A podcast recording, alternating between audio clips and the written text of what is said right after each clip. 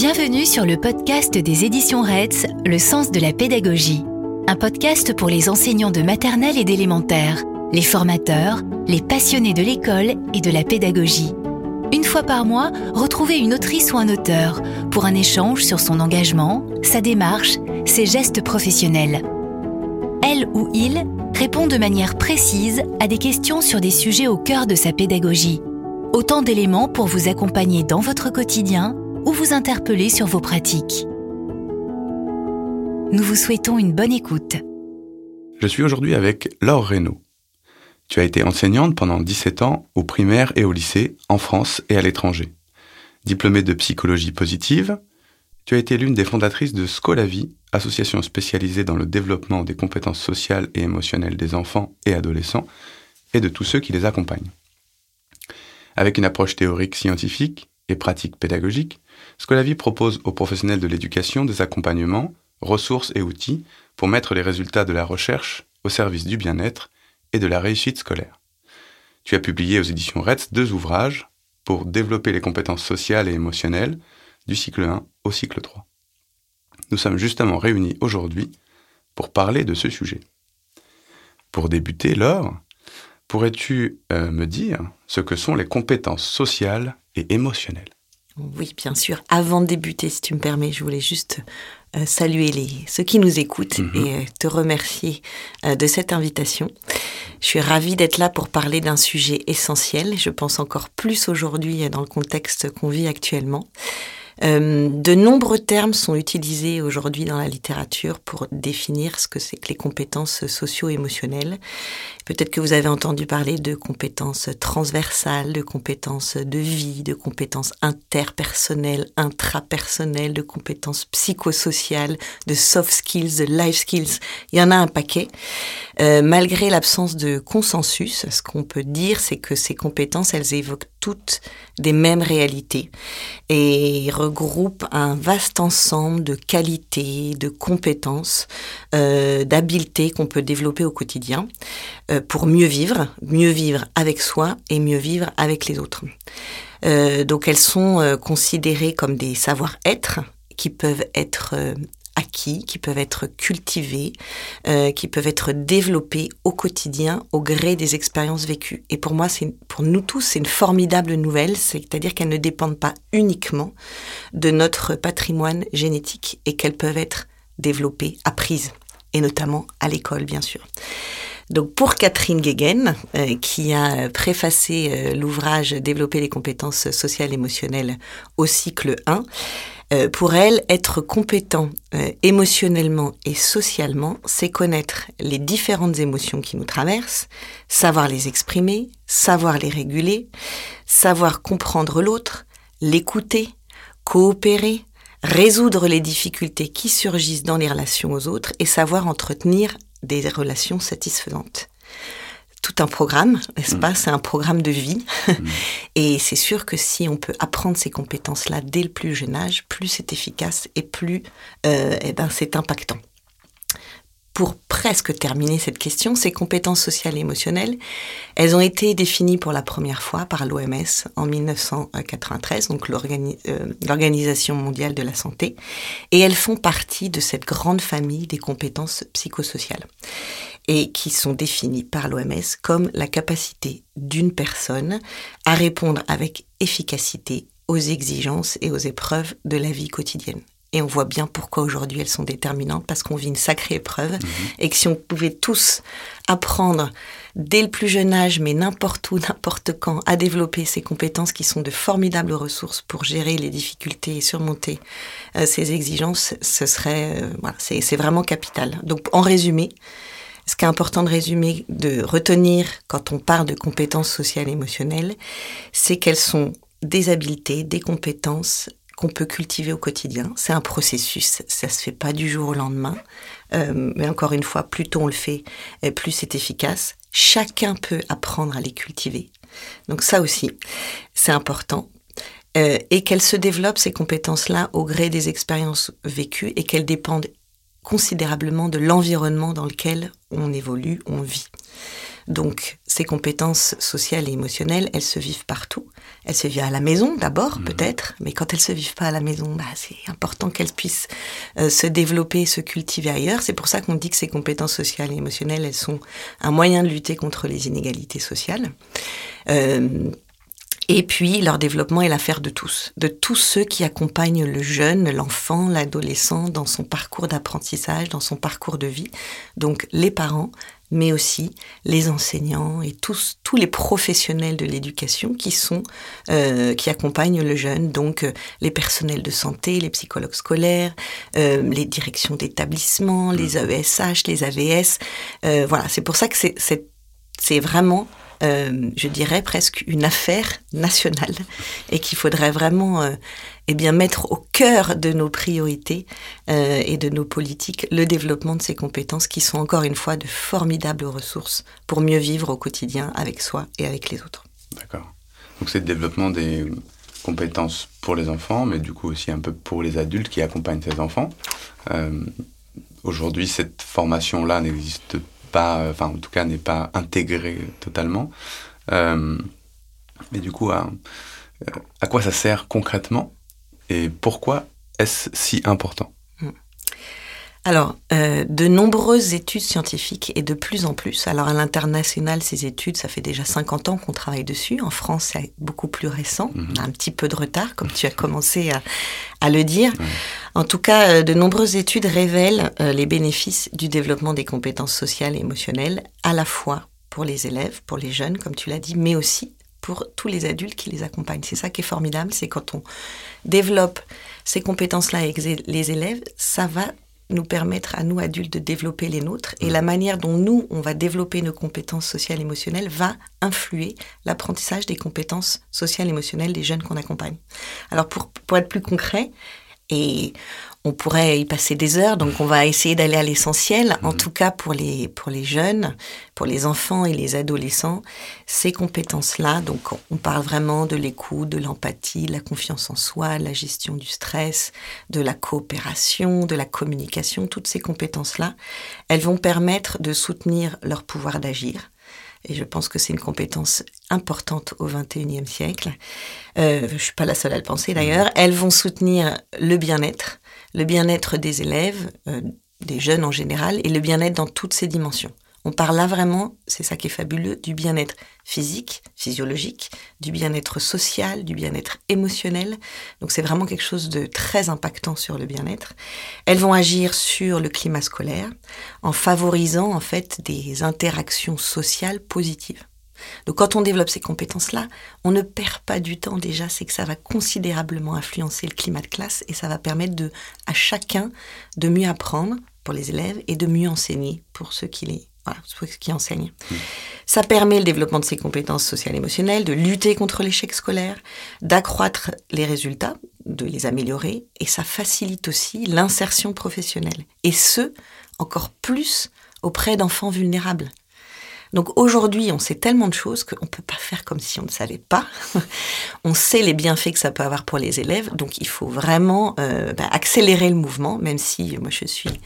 Et on est des optimistes chez Scolavi, les choses avancent dans le bon sens, mm. peut-être pas assez vite, mais ça avance. Pour donner des petits exemples concrets, euh, c'est peut-être bien, c'est vrai que pour mesurer un peu l'impact du développement de ces compétences sur l'apprentissage, par exemple, un enfant qui apprend à réguler ses émotions, c'est du bon sens hein, tout ce que je vais dire là, mais c'est peut-être important de le rappeler, eh bien il va davantage apprendre à se concentrer sur une tâche, à gérer son stress, et là ses émotions ne seront plus paralysantes euh, dans son apprentissage.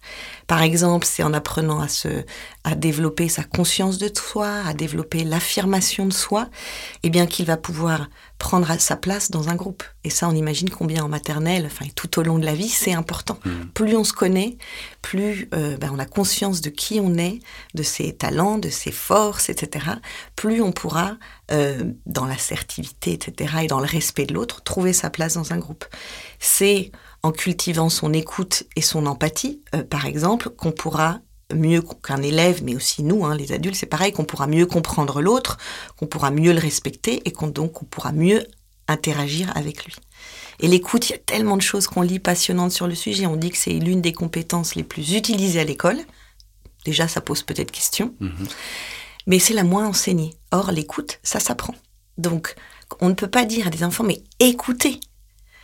Bien sûr, on a envie qu'ils écoutent, et c'est Ouais. bien normal, mais apprenons-leur à écouter. Mm. Comment est-ce qu'on écoute? Qu'est-ce que c'est qu'une écoute active? Qu'est-ce que c'est qu'une écoute bienveillante? Aujourd'hui, on sait plein de choses, et nous, ce qu'on essaye de faire avec Scolavie, c'est de mettre ça en pratique. Comment est-ce qu'on peut développer l'écoute avec des élèves de maternelle, d'élémentaire, et puis de Mm. secondaire, bien sûr voilà, donc pour les élèves, on voit bien l'impact que ça peut avoir et sur leur développement, leur épanouissement et sur l'apprentissage et sur la création d'un climat de classe favorable aux apprentissages. Pour les adultes, ben, on en a un petit peu parlé déjà tout à l'heure. C'est vrai que euh, déjà, ce qu'il faut dire, c'est que les compétences sociales et émotionnelles des adultes euh, vont représenter leur meilleur atout pour développer ça avec leurs élèves. Ce que dit Serge Tisseron, euh, que certains connaissent peut-être, c'est que ben, la meilleure manière de développer l'empathie de ses élèves, c'est de se montrer empathique Mm. avec eux. Voilà. Encore une fois, c'est du bon sens. Mhm. Donc, quand les adultes, et si ça pouvait avoir lieu dans toute leur formation initiale, ça serait fabuleux, euh, pouvaient développer ces compétences-là qui devraient être euh, des compétences professionnelles euh, que chacun devrait pouvoir développer et cultiver et que beaucoup évidemment le font déjà. hein. Mhm. Euh, mais ça favorise euh, voilà, euh, la, la gestion et la cohésion du groupe, ça favorise la, la régulation des comportements des élèves, ça favorise une relation proche avec ses élèves, c'est-à-dire que quand l'enseignant développe ses propres compétences-là, eh ben il va se, il va créer une relation pédagogique avec ses élèves qui va être favorable aux apprentissages. Et cette relation pédagogique, elle est essentielle, c'est l'une des premières composantes d'un enseignement efficace. Donc encore une fois, on ne perd pas son temps euh, et que l'apprentissage de ces compétences-là, elles sont déterminantes, essentielles. Ces savoir-être sont aussi importants. On n'hésite pas à le dire aujourd'hui que l'apprentissage des savoirs académiques et qu'en plus ils vont servir à la réussite et ben voilà euh, de ces savoirs euh, académiques. Ils vont Mhm. permettre de mieux réussir. Et donc euh, voilà. Et puis on, on a des études aussi qui démontrent que quand les parents sont associés à cette démarche-là, à cet apprentissage-là, et qu'ils développent eux-mêmes leurs propres compétences sociales et émotionnelles, ben ça en fait entre guillemets de meilleurs parents, des parents plus efficaces, plus soutenants des besoins de leurs enfants, plus à l'écoute, plus Mhm. empathiques, euh, et que ça va créer aussi un climat familial beaucoup plus favorable à l'épanouissement de l'enfant. Bien sûr. Et tout ça, c'est un peu lié à la bienveillance, Oui. On- on- à ce, ce mouvement en tout cas autour de la bienveillance. Euh, je m'interroge aussi sur euh, ces compétences donc sociales et émotionnelles qui sont proches peut-être d'un caractère inné, peut-être que certains enfants pourraient avoir. Vous parliez de l'empathie, enfin, tu parlais de Mhm. l'empathie tout à l'heure. L'empathie, euh, est-ce qu'on peut dire qu'on l'a ou qu'on l'a pas tout de suite et que si on fait en sorte que tous les enfants deviennent plus empathiques, est-ce qu'on va pas transformer des caractères innés en quelque chose de, de comment dire, de justement de bienveillant et avec des enfants qui seront Tout. tous les mêmes? C'est une question que je pose comme ça. Alors, je sais pas si c'est un peu philosophique, euh, l'inné, l'acquis, etc. Mais en tout cas, voilà, est-ce que tu peux m'éclairer un peu sur ce point Alors je vais essayer parce qu'il y a tellement de choses qu'on pourrait dire. Alors euh, d'abord, c'est ce qu'on disait tout à l'heure, c'est que pour moi, ce qui est une bonne nouvelle, c'est qu'elles sont. On n'est pas, pour reprendre l'exemple de l'empathie, Ouais.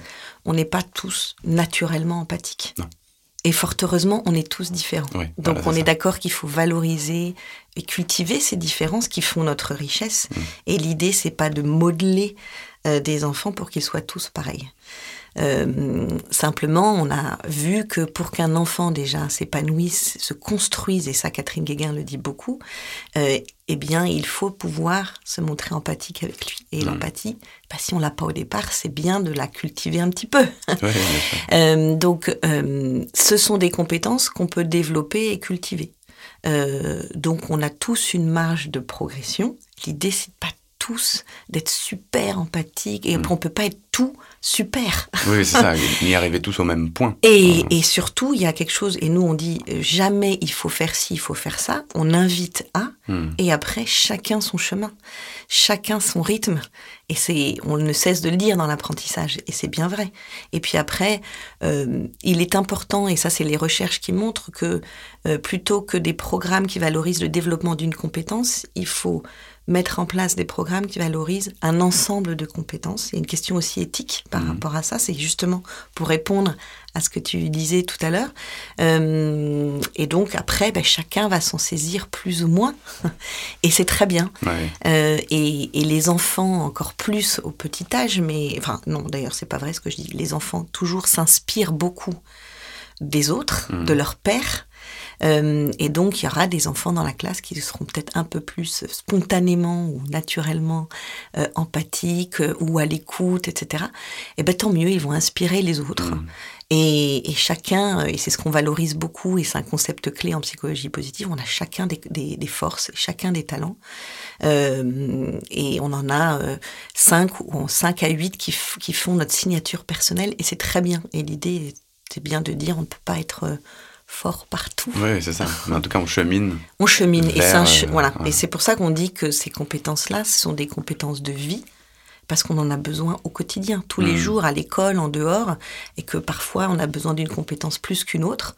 Ce qui peut être aussi rassurant pour un enfant, c'est de comprendre dès que le plus jeune âge qu'il y a une perspective, il y a une évolution. Oui, bien sûr. Et que c'est un état d'esprit, en fait. C'est vraiment. Euh, ben, L'intelligence, de toute façon, elle est malléable. On le voit bien aujourd'hui avec euh, la, lumière des neurosciences et tout, qu'il y a des nouvelles connexions qui se font chaque jour et que rien n'est figé. Hmm. Et apporter cette connaissance-là aux jeunes, ne serait-ce que ça, hein, les recherches de Carol Dweck sur le sujet sont tellement éclairantes, c'est que si on pouvait nourrir au plus jeune âge un état d'esprit flexible de développement, euh, être parce que il y a des, des, chiffres qui montrent que plus de 50% des personnes pensent qu'on est intelligent ou qu'on ne l'est pas. Hmm. C'est terrible. Donc si dès le plus jeune âge on pouvait dire que rien n'est figé, que voilà que les choses peuvent se développer, que certes ça peut être difficile, que ça peut engager, demander de l'effort, mais qu'on peut y arriver. Hmm. Euh, bah, ça réglerait beaucoup de problèmes. sûr. Euh, et pour revenir donc à l'enseignement et les, les, enseignants, comment justement l'enseignement des compétences sociales et émotionnelles est intégré au programme? Alors, euh, donc, à l'international, c'est ce que je disais en introduction, euh, voilà, pour répondre à ta question tout à l'heure. Ça fait plus de 40 ans, presque 50 ans, qu'il y a un vrai travail sur le sujet, sur le plan théorique, scientifique et pratique aussi.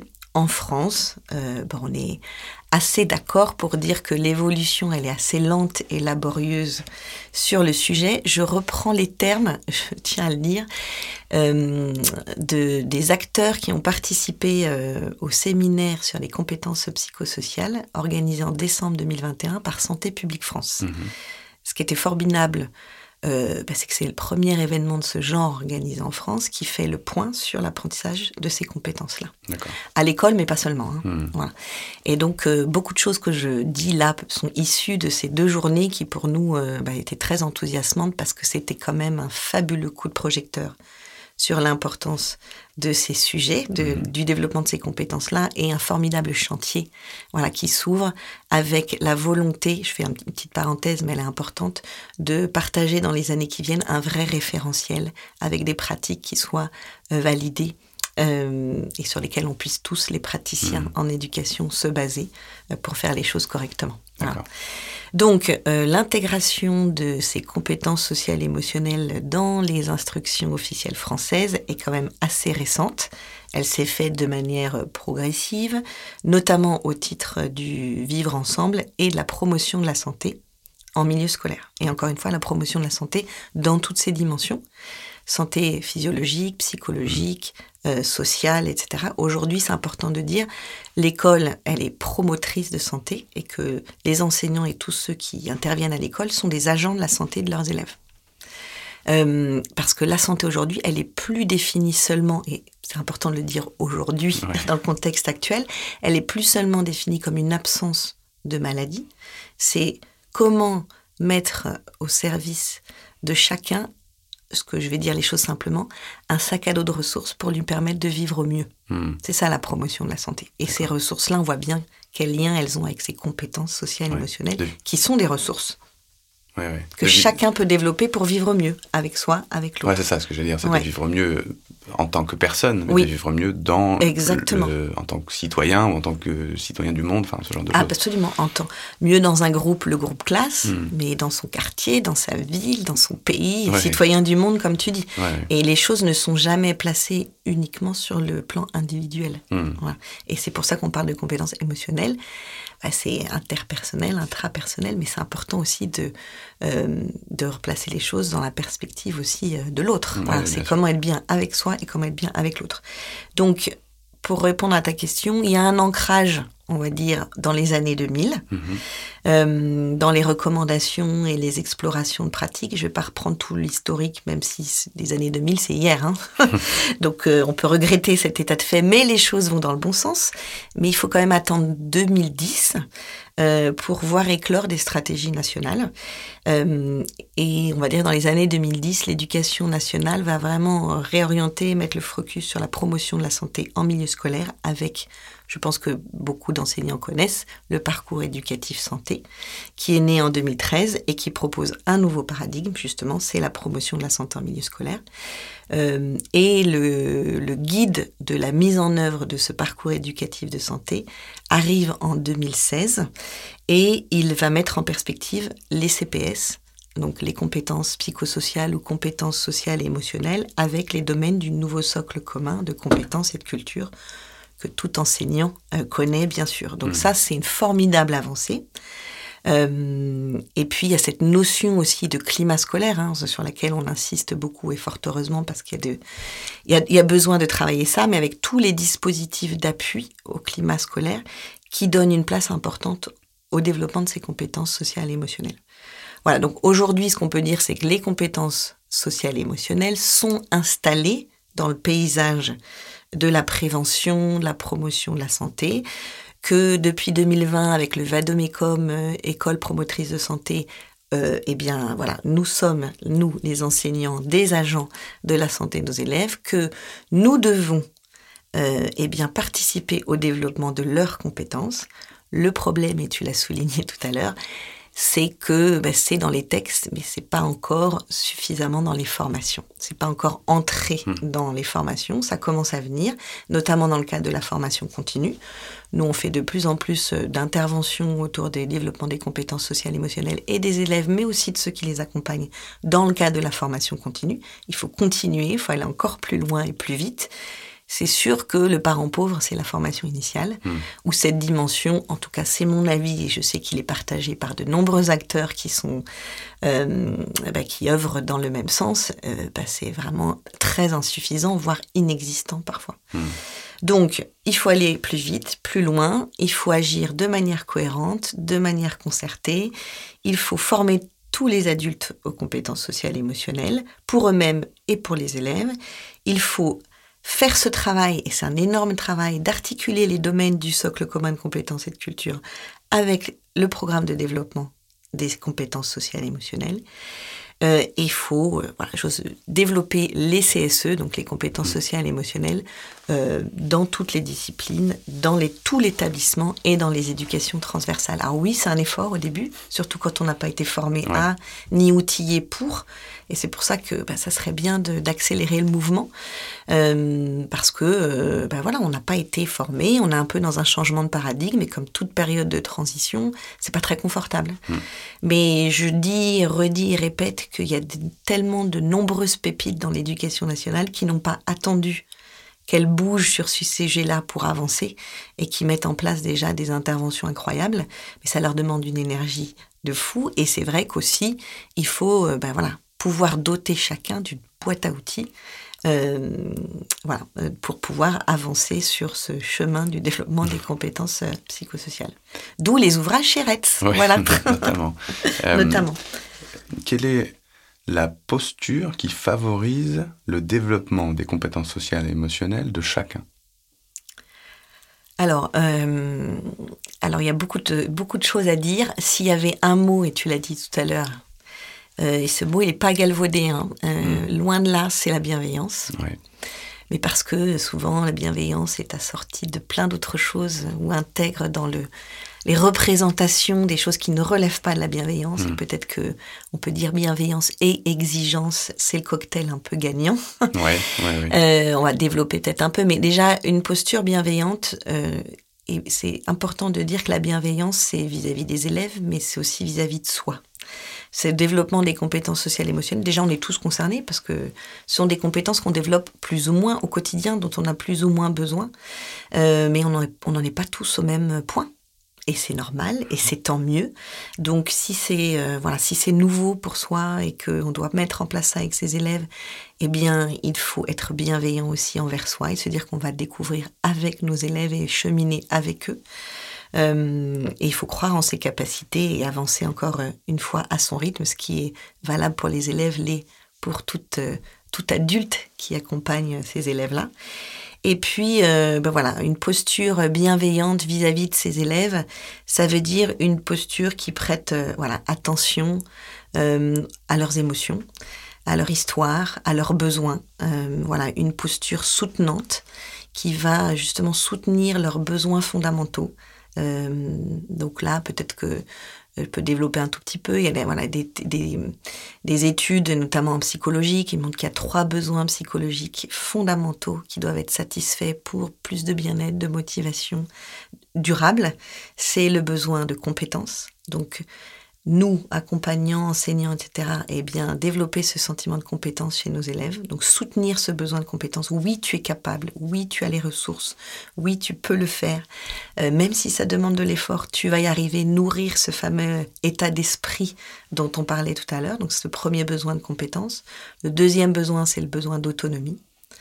Et c'est un besoin qui est fondamental pour nous tous, mais encore plus euh, voilà, chez, chez les jeunes, donc qu'ils se sentent à, à l'origine et à l'initiative de certains de leurs comportements. Ça peut passer par des choses euh, toutes bêtes, mais quand on donner trois exercices et leur dire t'en choisis un parmi ces trois-là, mmh. c'est soutenir ce besoin d'autonomie. Et il est encore euh, voilà il est valable dans tout apprentissage et pas seulement dans le champ de celui de l'apprentissage des compétences euh, psychosociales ou sociales émotionnelles. Et un, troisième besoin qui est bien mis à mal en ce moment, c'est le besoin de proximité sociale, le besoin d'affiliation, le besoin d'appartenance. Euh, et puis des études, notamment PISA, qui montrent qu'on n'est pas très bon élève en France sur ce sujet. Le besoin d'appartenir à une classe, à une école, euh, voilà, c'est des choses qu'on peut développer et soutenir. Donc c'est ça une, une, posture bienveillante, c'est vraiment être attentive bah, aux émotions, au vécu sans jugement hein, de l'histoire de chacun, de soutenir les besoins euh, fondamentaux. C'est une posture positive. Euh, donc, qui dit positif ne veut pas dire qu'on balaie tout le négatif, mmh. mais qu'on va s'appuyer sur les ressources de chacun pour aider chacun individuellement et puis aussi collectivement à surmonter et gérer les difficultés. Une posture positive, c'est une posture qui a à cœur de créer un climat de classe positif, qui va orienter l'attention aussi sur les aspects positifs la recherche montre que les émotions agréables, par exemple, elles sont un formidable carburant pour l'apprentissage. On l'oublie mm. souvent.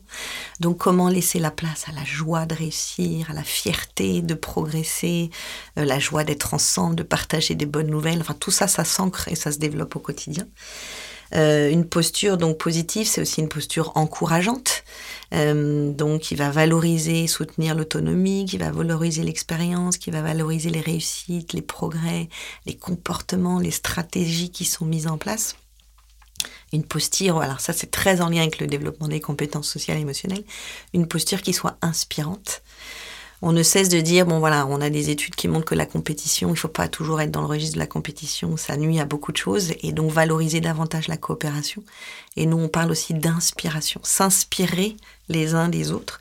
Et l'enseignant, par exemple, pour parler de lui, est une source d'inspiration incroyable pour euh, l'élève. Mmh on, a tous entendu, on a peut-être des enfants voilà, qui sont euh, en admiration devant leur enseignant, et l'enseignant, s'il arrive à créer ce lien très proche avec les élèves, il peut les emmener n'importe où. Euh, donc voilà, d'incarner euh, une posture inspirante, c'est aussi une posture qui va incarner les valeurs et qui va incarner ben, la, mise en application, je dirais, de ces compétences sociales et émotionnelles mmh. au quotidien. Et puis, ce qui est important et ce que montre la recherche, une posture favorable au développement des compétences sociales et émotionnelles pour l'enseignant, c'est une posture qui doit être réflexive. Bon, c'est valable aussi pour tout autre apprentissage, mais comment euh, ben, C'est vraiment euh, euh, prendre un petit peu de recul, euh, questionner sa propre posture justement. Où est-ce que j'en suis moi dans mes pratiques, dans le développement de mes propres compétences sociales et émotionnelles? Comment est-ce que je gère mon stress? Euh, Comment est-ce que j'écoute mes élèves? Comment est-ce que je coopère avec mes collègues? Voilà, c'est d'avoir cette prise de recul.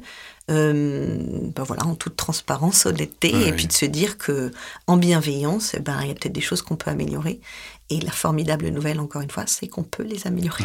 c'est, pour l'adulte, c'est quand même accepter à un moment donné de s'arrêter sur soi, de s'interroger mm. et de se dire euh, voilà où j'en suis, euh, qu'est-ce que je pourrais faire pour m'améliorer, améliorer mm. mes compétences et améliorer ma posture, dans le but d'être le plus à même d'accueillir euh, les compétences euh, sociales et émotionnelles des enfants. exactement. C'est un travail en fait qui est d'abord un travail sur soi pour ensuite faire un travail avec les élèves.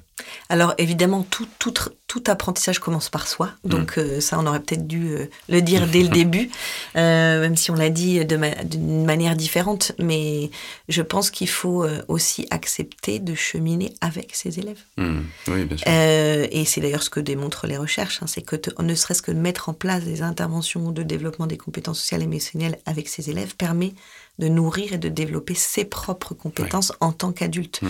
Donc, n'attendons pas d'être compétent. Donc, évidemment, euh, on peut se demander euh, de quelle manière on peut développer les compétences euh, sociales et émotionnelles en classe et quelles sont les conditions d'efficacité de, ces interventions. Et si vous avez des exemples à nous proposer, bah, ce serait super. eh ben, avec plaisir. Alors, euh, alors c'est une question avec plein de sous-questions.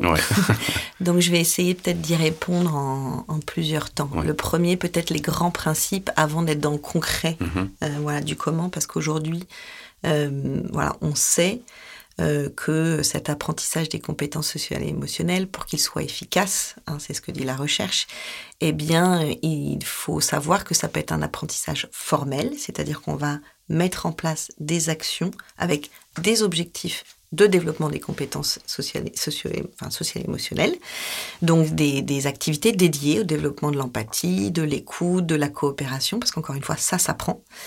Et puis, à côté de cet apprentissage formel, il y a évidemment tout l'apprentissage informel qui relève du quotidien et qui est très lié à la posture dont on vient de parler. Donc la manière dont nous, on va se comporter avec nos élèves, euh, dont on va leur demander de se comporter entre eux, la vie de groupe, la vie d'une classe, c'est un formidable terrain, évidemment, d'apprentissage du développement des compétences sociales et émotionnelles.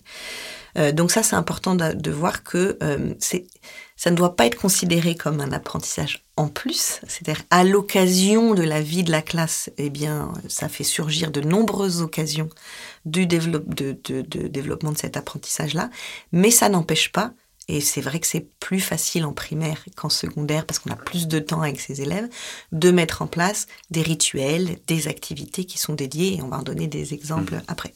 Donc premier, premier point important, c'est un apprentissage qui est à la fois formel et informel.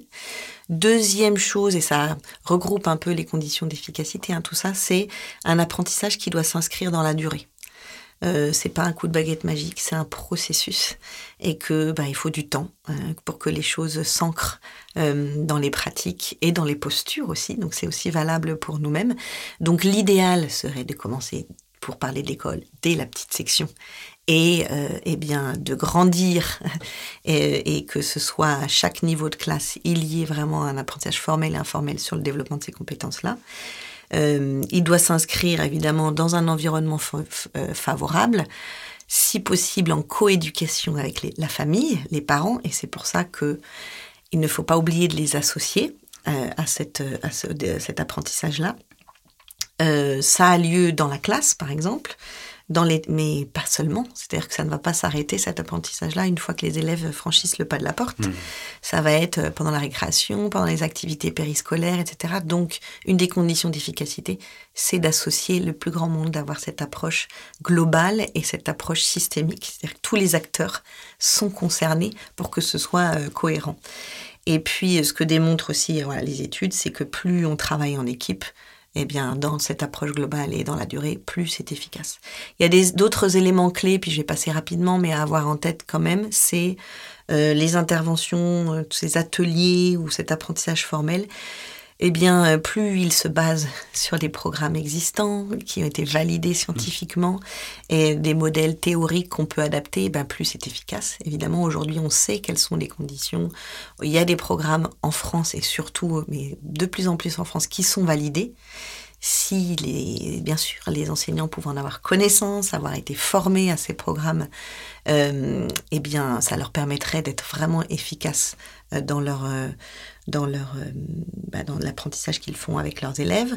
Euh, pour que ces euh, ateliers de développement des compétences psychosociales ou ces rituels ou ces activités dédiées soient efficaces, on sait aussi eh bien que il faut mettre en place une pédagogie interactive et une pédagogie expérientielle.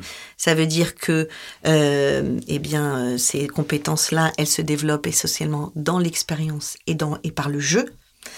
Euh, et donc, il faut mettre en place une pédagogie interactive, participative, etc. Donc, il y a des jeux d'écoute, des jeux d'empathie, des jeux de coopération.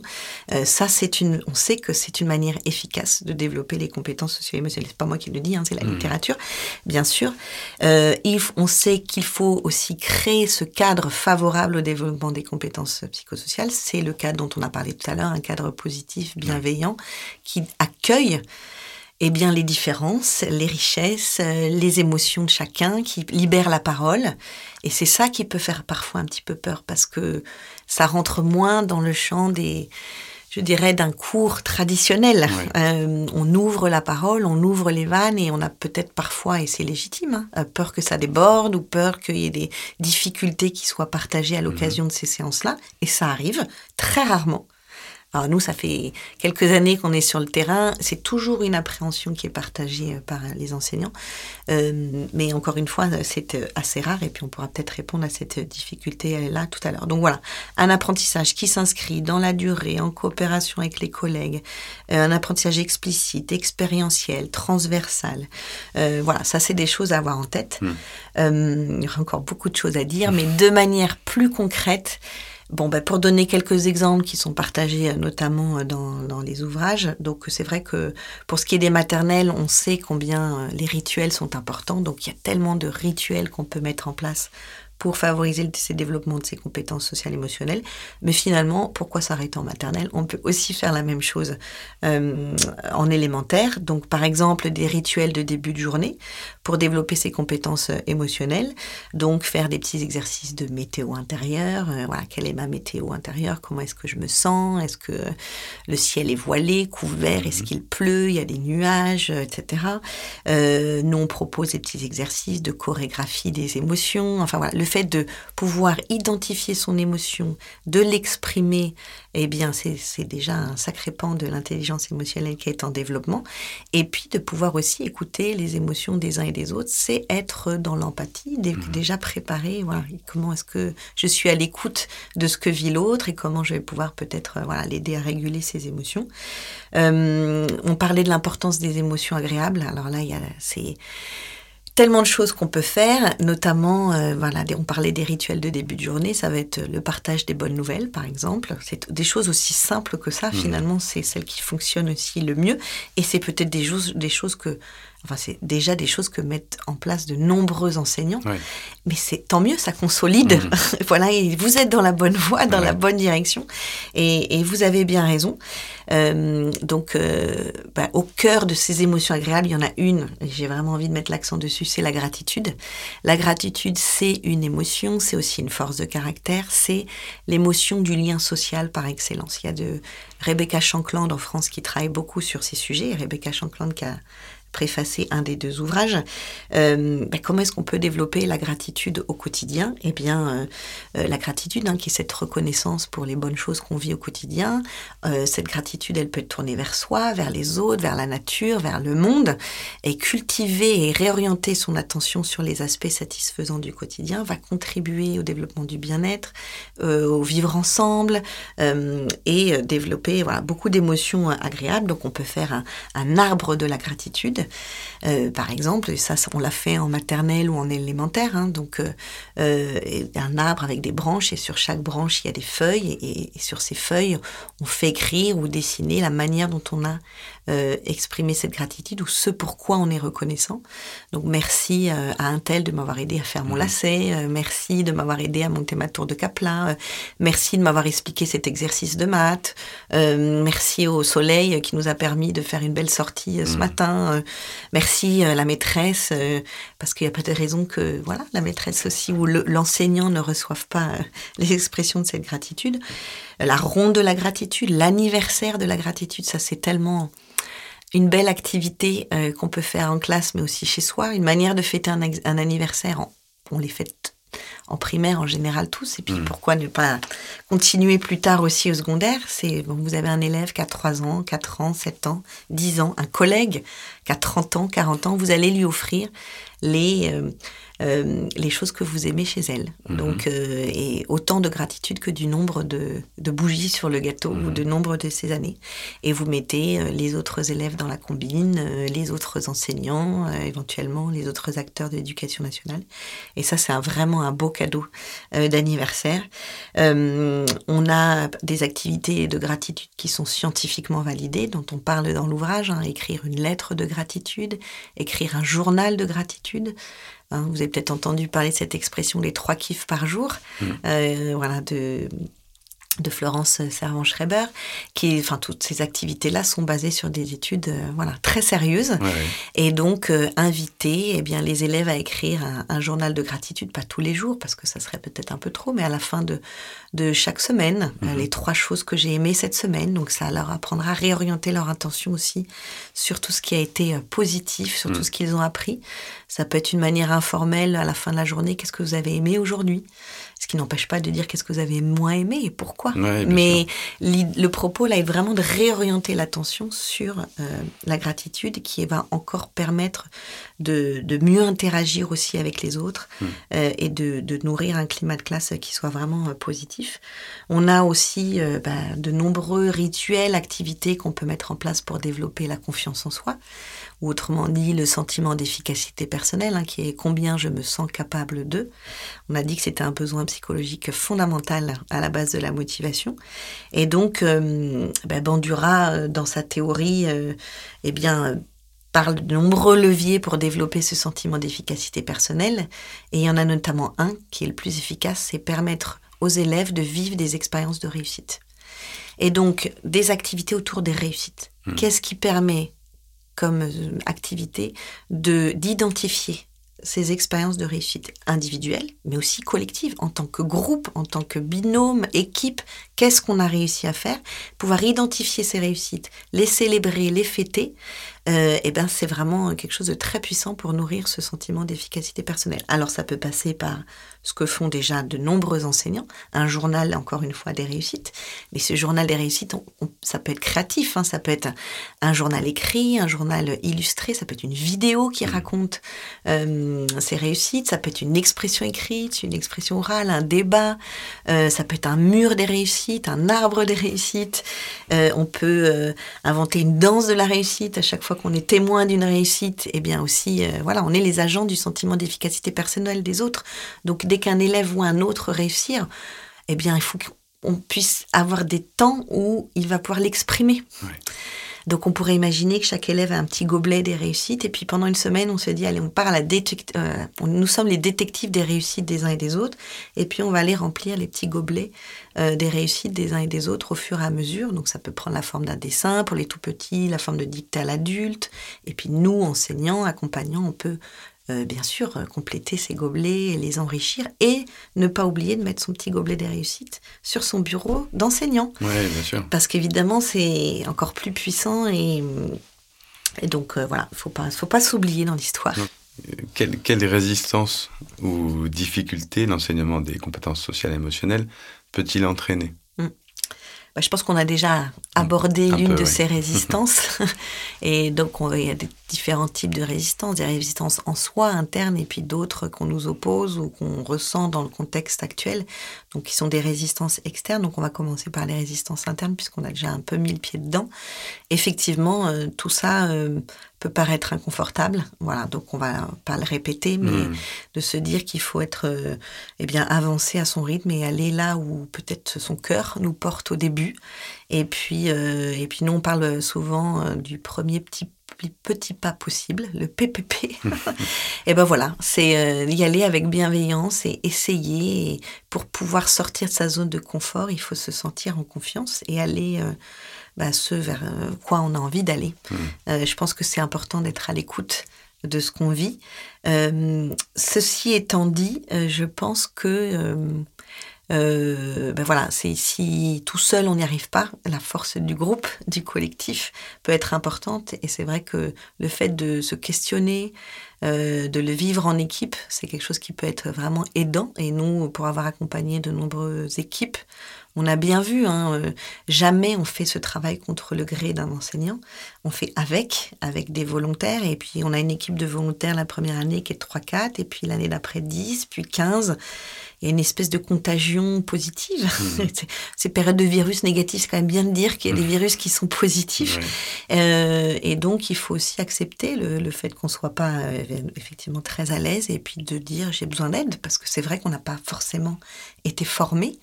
Et donc, ça, ça, ça contribue énormément à ce sentiment-là. hein. C'est euh, j'ai envie peut-être, mais je sais pas comment faire. Ou je ne sais pas, ou j'ai pas envie de faire.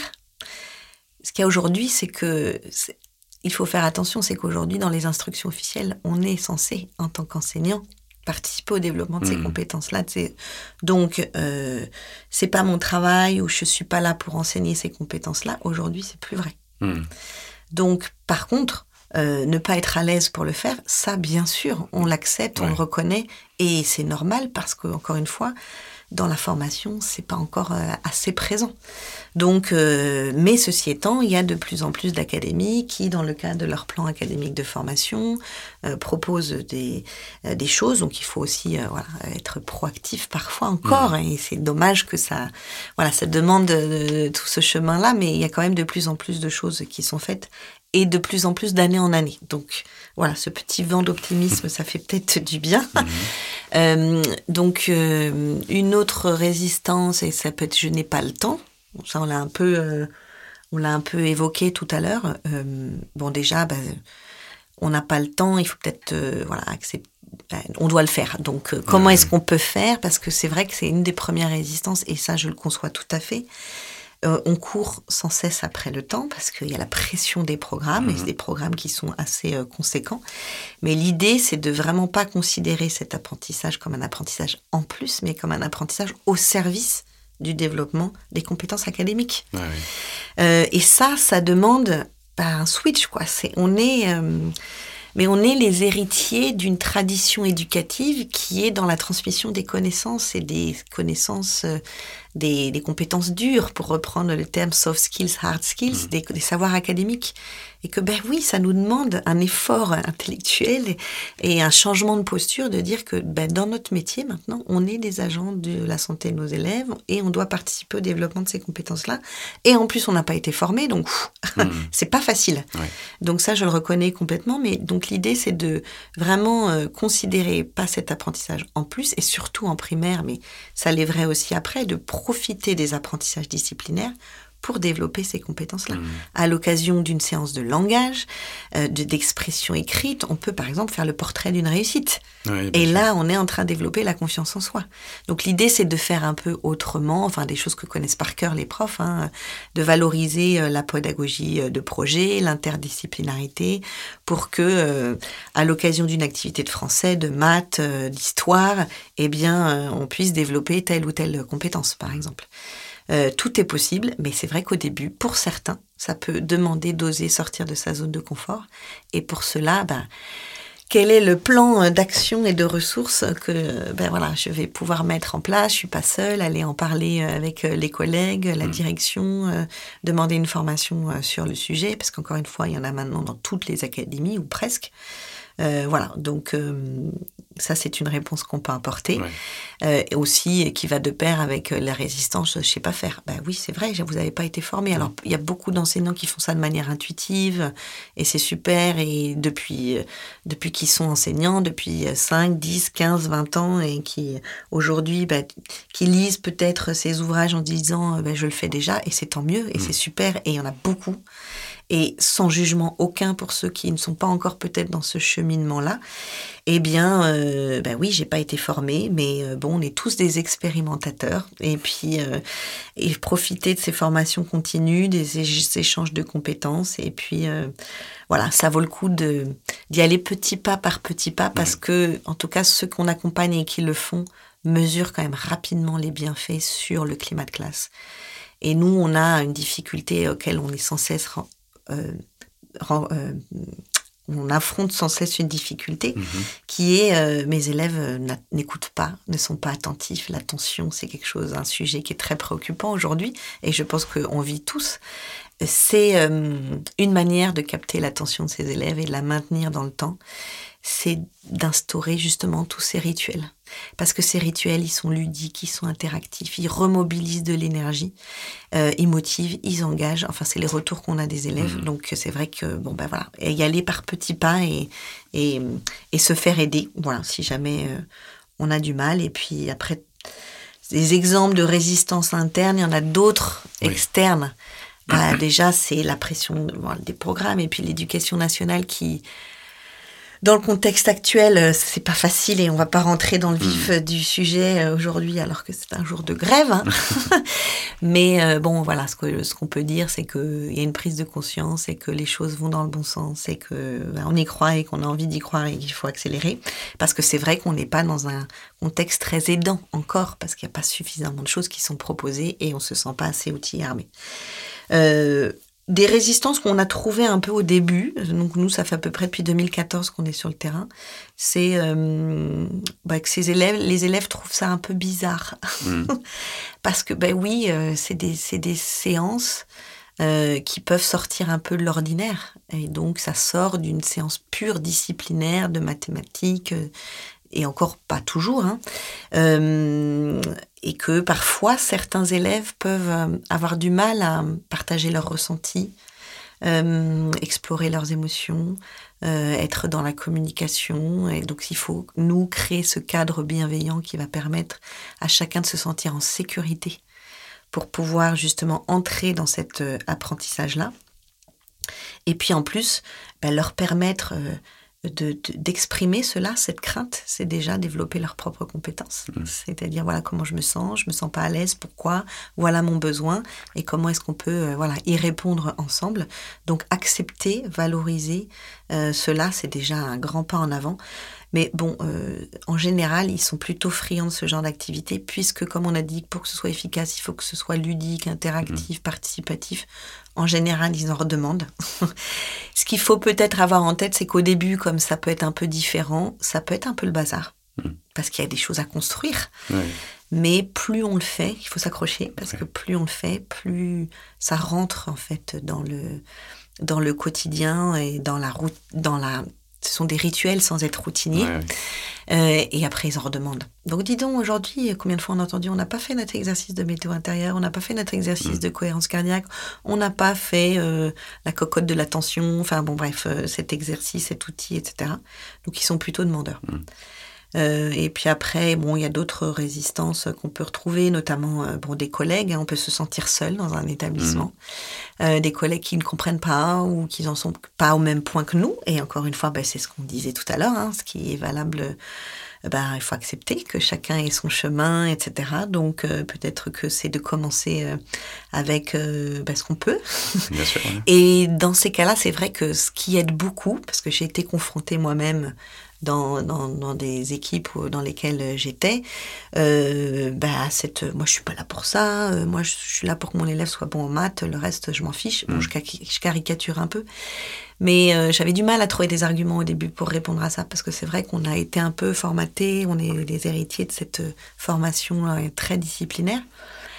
Parce que pour moi c'est du bon sens. Mais oui, mais si ton élève est plus motivé ou plus il a plus confiance en lui, il arrive mieux à gérer son stress, il va plus s'engager, euh, il va mieux réussir. Bah, c'est d'avoir quelques arguments clés, mhm. donc un peu de connaissance et de culture théorique scientifique. C'est pour ça que nous, dans ce qu'on propose, on ne fait jamais l'économie de cet apport et de cet éclairage théorique parce que ça nous donne des billes pour répondre aux interrogations, parce que c'est pas toujours des résistances, mais aux interrogations de ceux qui sont un peu dubitatifs ou qui mhm. connaissent pas le sujet. Donc, c'est de, de se dire, bon, ben, allez, j'ai 4-5 points clés. et que ce soit avec des collègues, que ce soit avec des parents, euh, parce que les parents aussi, parfois, ils ont un peu ces mêmes craintes c'est bien toutes ces séances que vous mettez en place, mais euh, qu'en est-il du programme de maths Ça arrive très peu. Parce que dès qu'on explique les choses, si on explicite dès, le, début, dès, la réunion de parents d'élèves du début, c'est-à-dire que dans ma classe ou ici à l'école, euh, on fait ça, pourquoi est-ce qu'on le fait? Ben Voilà ce qu'on dit la recherche, mm-hmm. c'est au service de l'apprentissage de votre enfant, du climat de classe, et là on embarque tout le monde. Mais c'est pour ça que l'un des premiers sujets, c'est la sensibilisation. Avant, peut-être même dans, l'accompagnement ou dans le développement de ces compétences-là, c'est de savoir de quoi on parle. Mmh. Euh, et ça, c'est un des grands axes qu'on a dans notre asso, c'est de sensibiliser à ces sujets. De quoi on parle? C'est quoi les compétences sociales et émotionnelles? Donc mmh. j'espère qu'à l'issue de ce podcast, eh bien, ça, on aura une connaissance un peu voilà de, de ces sujets-là et pourquoi c'est important? Pour pouvoir entrer dans le comment. Oui, bien sûr. Et donc, euh, au niveau d'une école, eh bien, ça se vit avec les parents d'élèves en début d'année, en équipe. Si ça pouvait être inscrit dans le projet d'école, ça serait, fabuleux. euh, D'associer les parents. Voilà, comment est-ce qu'on peut vivre la coopération avec les parents euh, Enfin voilà, c'est des choses mmh. qu'on associer tous les acteurs de la communauté éducative pour une efficacité de ces interventions-là.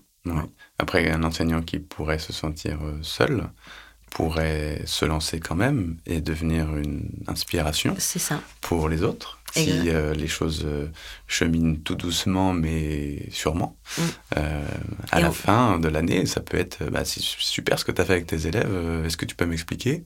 Et l'effet boule de neige. C'est voilà, c'est ce que je disais tout à l'heure, la contagion émotionnelle, la contagion et ça et ben voilà, il faut y aller parce que euh, je pense qu'on en connaît tous des histoires comme ça autour de nous. Et quand on parle, je parlais de pépites euh, tout à l'heure, il y en a beaucoup, beaucoup de pépites dans l'éducation nationale et il faut pas oublier de les, de les faire briller et de mettre en valeur, euh, voilà, c'est ce qu'ils font parce que ça demande, c'est vrai, beaucoup de courage. Mm. parfois, quand on se sent seul, pas outillé, pas formé, mais qu'on a cette intuition, cette conviction que ce qu'on fait, bah, c'est au service de quoi.